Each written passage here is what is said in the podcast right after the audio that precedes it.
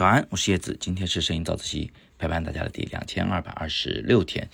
最近拍了两场有关比赛的照片，一场呢是为我学生的女儿默默拍摄的，另一场呢是为我的女儿麦麦拍摄的。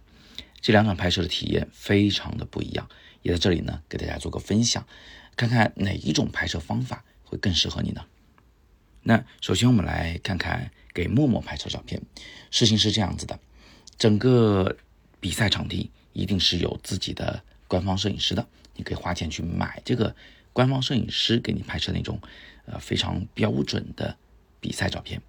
那我呢，它只是一个外挂啊，我就是作为这个家长身份混进去，然后来记录一下他整个这个比赛。我一开始去的时候心态就摆正了，我不是官方摄影师，所以我不必去把他的每一个。舞蹈中的每一个动作，把它这个芭蕾舞的每一种特色都给它拍的那么清晰。呃，更重要的是，我要记录他到北京来参加比赛的这个全过程，这包括比赛前、比赛后都要拍下来。这是一个典型的纪实摄影类的拍法。我要的是生动的人物，我既要他的美，也要他的紧张，或者是他的调皮。他性格中那种好胜，但是又有点玩世不恭的啊那种很特别的感觉。而因为我没有记录这个比赛的责任，所以我一开始就想好了，我就要用那个黑白的徕卡相机拍，而且是手动对焦镜头。呃，即便我拍虚了，没所谓，感觉在就行了。虚一张没问题，难道还能张张都虚吗？所以你偶尔的能在这组照片里面见到有一些照片我对焦是失误的，因为那个人的运动速度太快。我没有跟上它的这个距离的改变。当然了，在这里给大家放出来这几张照片呢，并不是整组照片，所以严格意义上来说啊，这个作品还没有完全完成。大家可以先看一看，感觉感觉啊。日后等我把它全部排列好了，我会找个机会再发布在我的个人网站或者是摄影早自习里面，到时候大家再把它作为一个整体来看。好，接下来我们看看前两天拍摄的小麦麦的比赛。就是中小学生的，呃，这个武术的比赛啊，慢慢的是作为这个非物质文化遗产咏春拳的一个参赛的学员啊，去进行的一个团体赛，获了银奖。我拍这个比赛，你看风格大变，完全不一样。为啥呢？因为我不是作为一个学生家长混进去给他拍一点生活的记录的，我是以这个机构的。摄影师的身份，挂着这个工作证的牌子在拍摄，所以我的责任就不只是说要把我的女儿给拍好，我还把他的同学们给拍好，啊，再把团体给拍好，在合影的时候，我得站在那儿帮他们拍合影，对吧？那首先我就不可能使用黑白来拍了呗，也不可能去使用手动镜头啊，我要保证成功率啊，我也不太敢用那些非常刁钻的构图，非常创意的曝光。或者是拍摄的方法，我只能中规中矩的去拍摄。我拍摄整个团队的样子，我也拍摄他们每一个人的特写镜头。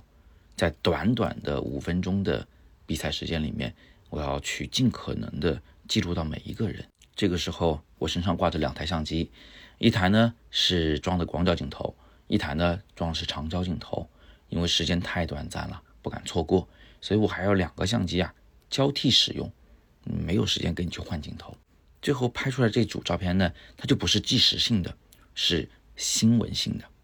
哎，同学们，通过这两组照片，你有没有体验到纪实摄影和新闻摄影的不同？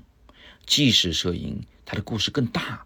它讲了不只有比赛，还有它的这个背景、前期准备和后边比完赛的那个开心的样子。而新闻摄影的非常聚焦，它就是只拍这个事件本身，而且新闻摄影的。规范会更多一些，你必须要做到的事情会更多一些，啊，自由度上来说，纪实摄影会更自由。我们很难去评判我们到底是喜欢新闻还是纪实，因为这两种照片呢，它的目的就完全不一样。或许作为一个人来说，作为一个比如说学生家长，作为一个呃，比如说某个闺蜜的朋友，我们在拍她的时候，我们更喜欢去用纪实的手法。记录一个更加优秀有弱的人，但是新闻摄影又是不可少的。如果没有这种标准格式的拍摄，去记录下啊，这比赛的场地，记录下这些这个团体和个人，那么我们这个纪念好像也是缺点什么的，对吧？那么通过这一次的比较，我相信很多以前搞不清楚新闻摄影、纪实摄影区别的人啊，现在应该能够明白一些了。那这个呢，就是咱们今天的一个很大的收获。好，那今天我们就先聊到这里。想要记录生活呢，肯定也离不开平时的旅行摄影、风光摄影和人像摄影。如果你想跟我们一起来练习线下的这些摄影的基本功，欢迎你来参加我们燕飞老师带队的北京颐和园的游学营，就在这个周六，大家可以从下午一点半一直拍到晚上五点。燕飞老师呢会给大家非常详细的指导，预祝大家都拍出大片。感兴趣的同学呢，直接点击今天的第二条图文链接去了解详情，名额非常有限，我们先到先得。那今天是摄影早自习陪伴大家的第两千二百二十六天，我是叶子，每天早上六点半，微信公众号以及喜马拉雅的摄影早自习栏目，不见不散。